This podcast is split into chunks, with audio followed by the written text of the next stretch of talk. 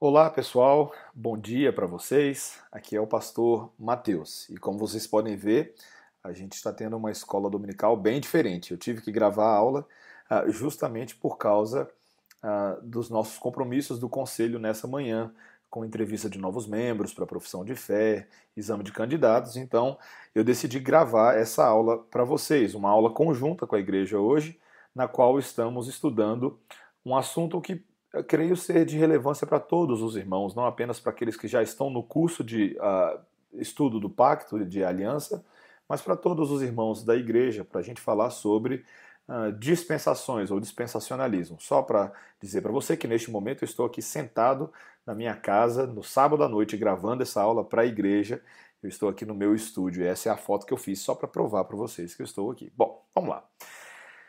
Hoje nós vamos falar sobre a. Uh, possibilidades de estruturar a Bíblia. Quando a gente fala sobre teologia do pacto ou da aliança, nós não estamos falando apenas de, de detalhes uh, quanto à maneira de, se, uh, de Deus de se relacionar com o seu povo, mas, sobretudo, uh, sobre uma maneira de se entender a Bíblia, a estrutura da própria Bíblia.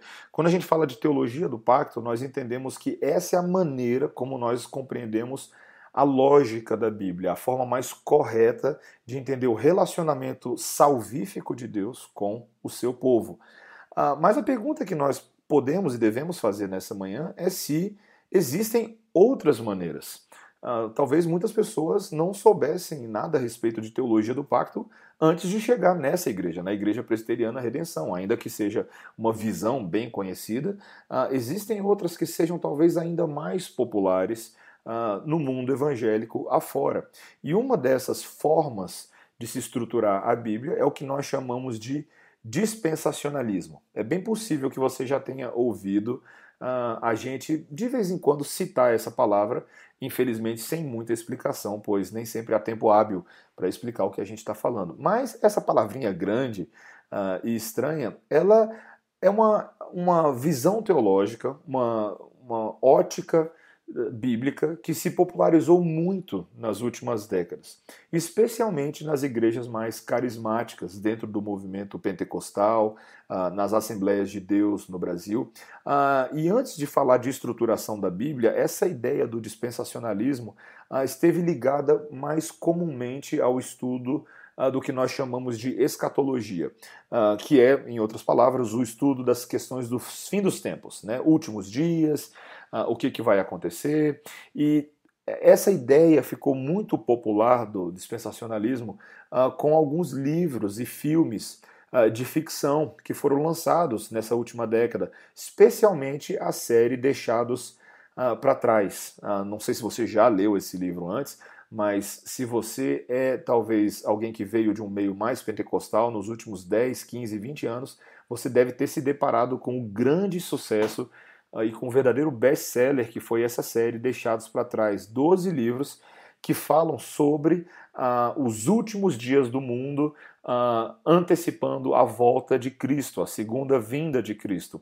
Uh, e ele trata de assuntos que são que atraem bastante a curiosidade das pessoas, a ideia do arrebatamento secreto, né, aquele arrebatamento que vem quando ninguém espera, como se uma parte dos crentes fosse para o céu e outra parte fosse deixada para trás, e muitas outras pessoas.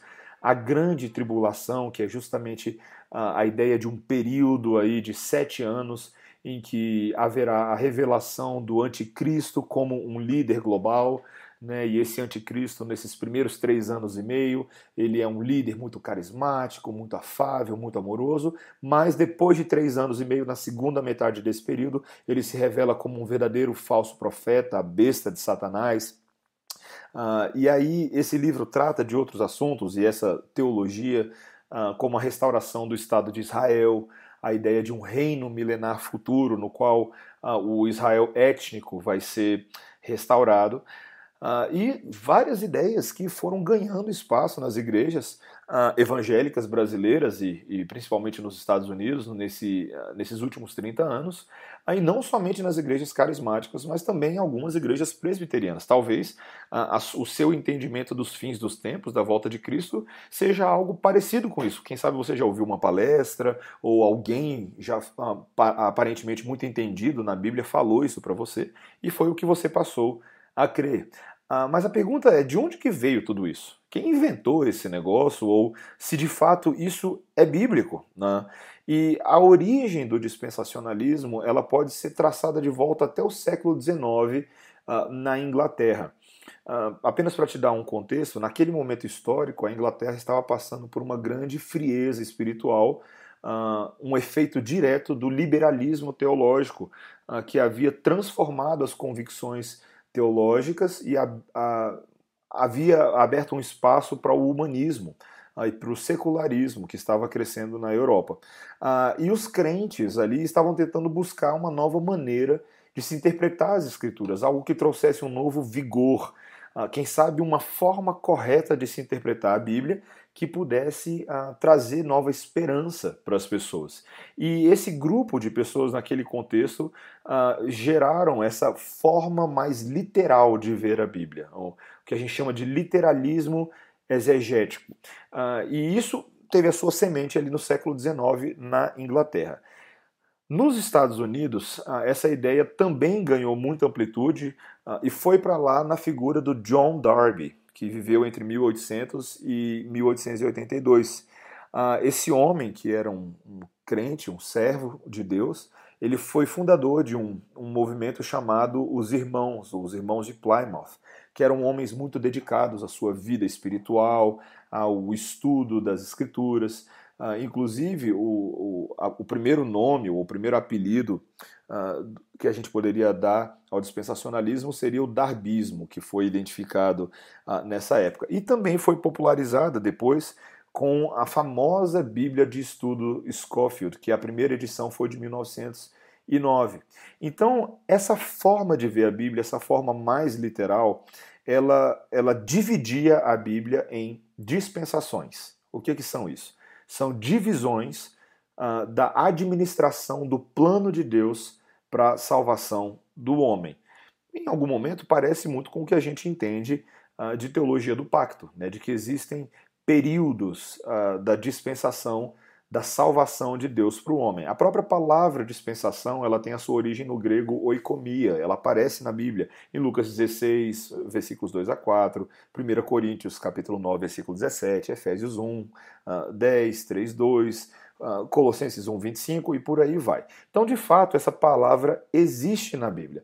A questão é que os dispensacionalistas, como Darby e Scofield, eles viam essas divisões como períodos totalmente separados entre si, uh, períodos totalmente independentes. E eles diziam que esse era um período de tempo uh, no qual o homem era provado quanto à sua obediência em relação a alguma revelação da vontade específica de Deus. isso é uma definição que o próprio Scofield traz na sua Bíblia. Então, o que é uma dispensação? Um período de tempo no qual os homens ali ah, tratados, fossem Adão, Noé, quem quer que fosse, estavam sendo provados quanto a tentar obedecer algum aspecto da revelação uh, da vontade de Deus para a vida deles, e com isso a salvação deles estava em jogo em cada uma dessas situações. Normalmente os dispensacionalistas uh, dividem a Bíblia uh, ou toda a salvação em, grande, em sete grandes dispensações. O primeiro período é o período da inocência, que eles chamam, que seria antes da queda. Uh, existe o período da consciência, que é uh, ali o período, o próprio relacionamento com Adão. Tem o governo humano, uh, o período de Noé. A promessa, a era da promessa, que é o período de Abraão. Depois tem a era da lei, que é o período com Moisés depois a era da graça ou era da igreja, que é o período relativo à primeira vinda de Cristo e aqueles primórdios da igreja uh, do Novo Testamento, e também o último seria uh, o período ou a era do reino, que diz respeito a uma época mais próxima da segunda vinda, uh, os elementos desse momento. Se você for ver, parece haver uma coincidência com algumas das divisões da teologia uh, do pacto. Alguns dispensacionalistas adicionam os sete anos da tribulação uh, antes da volta de Cristo. Né? Geralmente, os dispensacionalistas que enfatizam esse período da dispensação são chamados dispensacionalistas pré-tribulacionistas. Né? Nós vamos ver depois em um outro momento que dentro da, da escatologia milenista, esses seriam os pré-milenistas, dispensacionalistas, pré-tribulacionistas. Que coisa de doido, né? Coisa de maluco. Mas não fique preocupado, você não precisa aprender isso agora, é só para que algumas pessoas possam se identificar. Mas que características ah, então, como nós falamos, ah, é um período de tempo durante o qual o homem é provado quanto à sua obediência. E a questão é que em cada uma dessas dispensações, ah, elas terminam com um juízo divino, porque o homem falhou ou fracassou em cada uma dessas dispensações. E, e a gente é, é, levado a perguntar: será que são várias tentativas divinas de Deus de salvar o homem, mas que estão condicionadas a essa obediência do homem, do homem conseguir acertar, e se o homem conseguir acertar, então Deus vai salvá-lo? Bom, os próprios dispensacionalistas, como o Frank Gabelin, ele fala o seguinte: não foi Deus que vacilou. Se o homem tivesse acertado logo na primeira, as outras seis não seriam necessárias. Mas Deus dá novas chances com base em sua misericórdia. É, então, essa é a ótica do dispensacionalismo. É como se fossem vários uh, períodos em que Deus decidiu fazer testes diferentes, um pouco aleatórios, para testar se em cada uma dessas oportunidades o homem teria condições de uh, acertar, e se ele acertasse, Deus daria a salvação. Essa é a visão deles. Uh, mas os dispensacionalistas, por causa dessa visão literalista uh, de interpretação da Bíblia, eles acabam quebrando a própria lógica de entendimento das várias partes da Bíblia com relação ao todo. É como se essas partes não se comunicassem entre si e fossem um tanto quanto aleatórias, ao ponto de os dispensacionalistas entenderem que o Antigo e o Novo Testamentos uh, têm propósitos completamente separados. Uh, na verdade, são dois propósitos distintos. Um que seria terreno, uh, e esse é o propósito do Antigo Testamento, em que ele diz respeito mais ao Israel étnico, aqueles que são hebreus e posteriormente ali os judeus, que nasceram no território e dentro do corpo físico uh, dos israelitas, dos cidadãos israelitas. E um segundo propósito seria o do Novo Testamento, que é um propósito mais celestial, que fala mais para a igreja espiritual. E na ótica dispensacionalista, você não deve misturar essas duas coisas. Você não pode extrair ensinamentos do Antigo Testamento para a igreja, por exemplo, porque ele é direcionado exclusivamente aos judeus. Inclusive, a era da igreja é considerada, dentro do dispensacionalismo, um grande parênteses, um, um grande intervalo ou pausa entre o primeiro período da dispensação, né, da lei ali, e o futuro, no qual uh, Deus ainda tem um plano para o Israel físico, para o Israel étnico, que seria a restauração futura milenar do Estado de Israel depois da volta de Cristo. É, é como se fosse assim: Deus tem uma série de propósitos para a igreja, ele vai salvar a igreja no Novo Testamento, mas uh, Deus não se esqueceu do seu Israel uh, físico. E lá no céu, na verdade, o que nós veremos é a grande restauração uh, do Estado de Israel que foi dizimado à luz de tantos conflitos territoriais, históricos, os problemas que aconteceram desde o final uh, do, do Antigo Testamento e que perduram até os nossos dias. Mas Deus não se esqueceu desses israelitas e, portanto, nós teremos um dia que a gente vai chegar no céu e vai estar uh, o verdadeiro Estado de Israel uh, restaurado.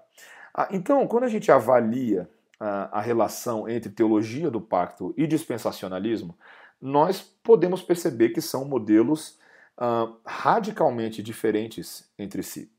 E, e não apenas radicalmente diferentes, mas eles interpretam alguns, alguns uh, conceitos bíblicos de forma radicalmente diferente, por causa da linha mais literal do dispensacionalista. Uh, então, e existem erros nisso, né? Por exemplo, a palavra economia no grego, ela de fato significa uma administração. Mas não há nenhum único versículo na Bíblia que faça a associação dessa palavra com a ideia de um período de teste, como se as dispensações fossem meramente provas divinas para ver se o homem ah, ia acertar de alguma maneira. Você pode verificar qualquer um dos textos que eu coloquei antes e você não vai encontrar essa relação direta entre um, uma administração da salvação com meramente um período uh, de teste. E muitas vezes, uh, eu diria que quase na maioria das vezes, os critérios de divisões dessas dispensações uh, são muito arbitrários. Por exemplo, quando a gente vê a segunda dispensação, que é chamada da dispensação da consciência. Os dispensacionalistas falam que foi basicamente aquele período uh, no qual Deus julgou os pensamentos uh, dos homens, uh, em ali no período Adão e pós-Adão. Mas o próprio apóstolo Paulo, no capítulo 2 de Romanos, versículos 14 e 15, ele dizia que a consciência continuava sendo um inspetor uh, dos gentios, no próprio dia deles, né? No, nos próprios dias de Paulo. Uh, a, no caso, a gente tem também a terceira uh, dispensação, que é chamada de governo humano, que diz respeito ao período de Noé. Uh, e eles, os dispensacionalistas dizem que o mandamento que foi desobedecido ali e que tornou o homem, no caso, passível de julgamento, uh, foi o de governar o mundo em lugar